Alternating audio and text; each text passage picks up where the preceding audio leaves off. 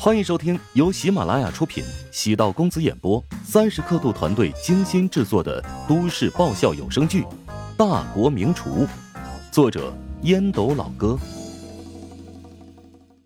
第七百六十五集。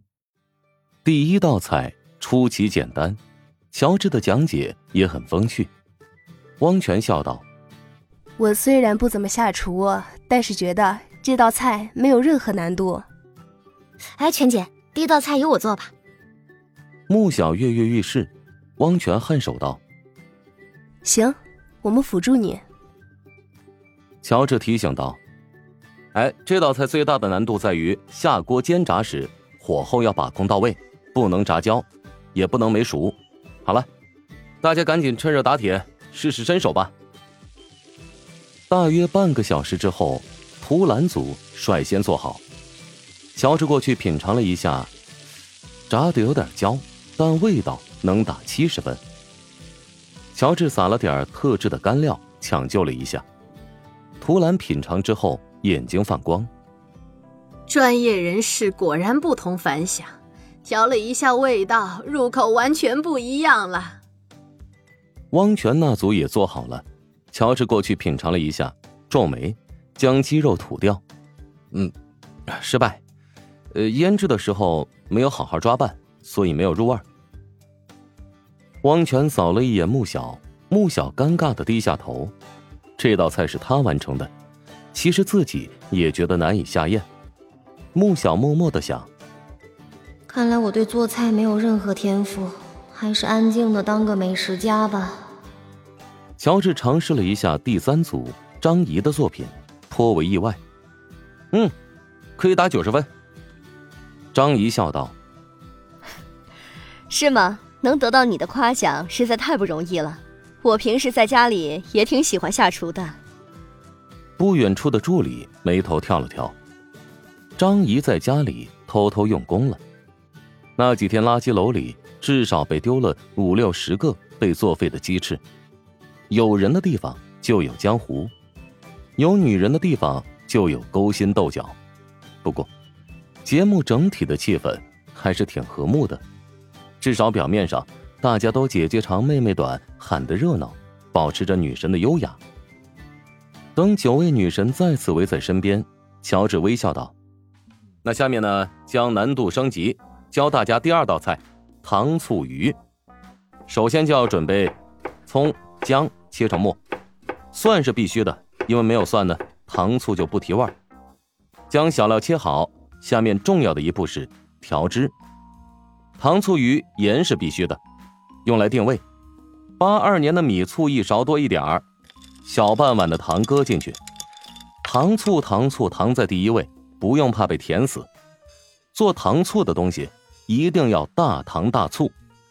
很多人说这个怕糖尿病人吃不了，关键是糖尿病人他都不吃这个，吃这个的人一定要求味道达到标准。让味道要彻底的释放出来，颜色浅一点要加入一点老抽，用开水激一下。接下来把鱼改刀，去掉鱼尾，这是这个规矩和讲究。先直刀再坡刀，贴着骨头来一刀，每刀隔三指，这样刀工就会一致。放在盆子里，用料酒去腥，撒上些许盐粒儿，腌制十九分五十九秒啊。找个盆子，加入玉米粉儿，啊，添加开水，做成生熟糊，这是过去老师傅的技法。然后呢，将面糊涂满整条鱼，将油烧热，将鱼放入锅中，提油温炸三遍，听到这个嘎巴嘎巴脆声，那就成型了。最后一步是炒汁，需要等油温冒大烟，然后呢，将汤汁放入锅中炒制。三分钟起锅，淋在鱼身上。哗啦一声炸响，作品完成。发现所有人都下意识咽了口口水。汪泉笑问：“能试吃吗？”“对呀，我们都试试呗。”吕毅也赞同。乔治愕然，再教他们做糖醋鱼，感觉他们的心完全放在了吃上。啊，行，你们试试吧。鱼不算小，两斤半左右。每人都拿了筷子，小心翼翼的撕下一块鱼肉，放入口中咀嚼，咔吧咔吧脆。汪泉的眼睛眯了起来，酸甜可口的滋味从舌尖缓缓流淌到胃部，香甜的气息让口腔分泌出大量的唾液。脆脆的面皮裹着糯糯的鱼肉，在舌尖融化，带着一股奇香，在口腔里慢慢溶解。吕毅激动的说道：“哎呦我去，实在太好吃了！”准备再下筷子，只剩下了骨头，大家都抢得好快。望着那厚厚粘稠的汤汁，吕毅感觉，如果现在有米饭的话，用汤汁就可以拌一碗饭。如果说之前的香煎鸡翅是开胃菜，那么这条鱼完全是重头戏。在美味的刺激下，三个小组。开始准备做糖醋鱼，比起之前，三个小组发挥的更加出色了一些。紧接着，乔治又给九位女神传授拔丝土豆、虾爆鳝、富贵全家福等几道菜。江涛一开始担心嘉宾的参与度不够，在乔治的带动下，所有嘉宾都沉浸其中，开始享受厨房的乐趣。道理很简单。乔治不仅是传授烹饪的方法，还会在他们试做的过程中及时给予指导。一个很少下厨或者从不下厨的人，能突然做出让所有人都惊艳的美味，满足感变成动力。穆小由衷感叹：“哇，全姐，你做的虾爆鳝太好吃了，很难想象这是第一次做哎。”主要是师傅教的好，要不下道菜你来尝试一下。汪泉发现找到了下厨的乐趣，穆小有自知之明。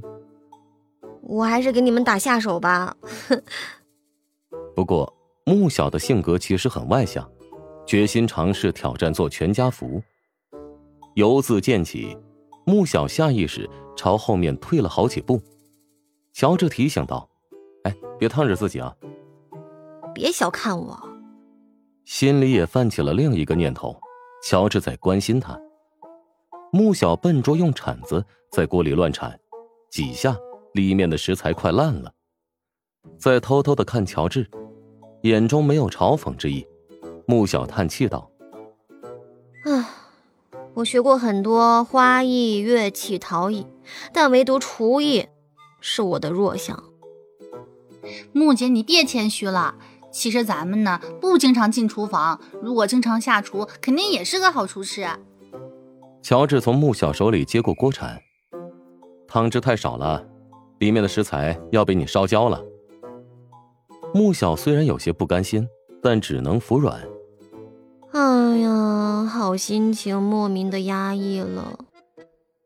乔治瞧出穆小的情绪不对，找机会凑到他耳边轻声道：“术业有专攻。”等下正式烹饪的时候，记得对镜头笑。其他的我帮你搞定。这算是帮我作弊吗？心情瞬间又好起来了。节目的节奏很慢，三个女人一台戏。现在三组九个女人，那就是三台戏。镜头对着女神们，不能放过任何一个细节，因为极有可能出现有趣的画面。乔治花费了三个小时。将所有菜的制作方式耐心的传授给了女神们。晚上六点半，一辆大巴车停在食堂门口，从里面走出老人和小孩在工作人员的安排下坐了三桌。本集播讲完毕，感谢您的收听。如果喜欢本书，请订阅并关注主播。喜马拉雅铁三角将为你带来更多精彩内容。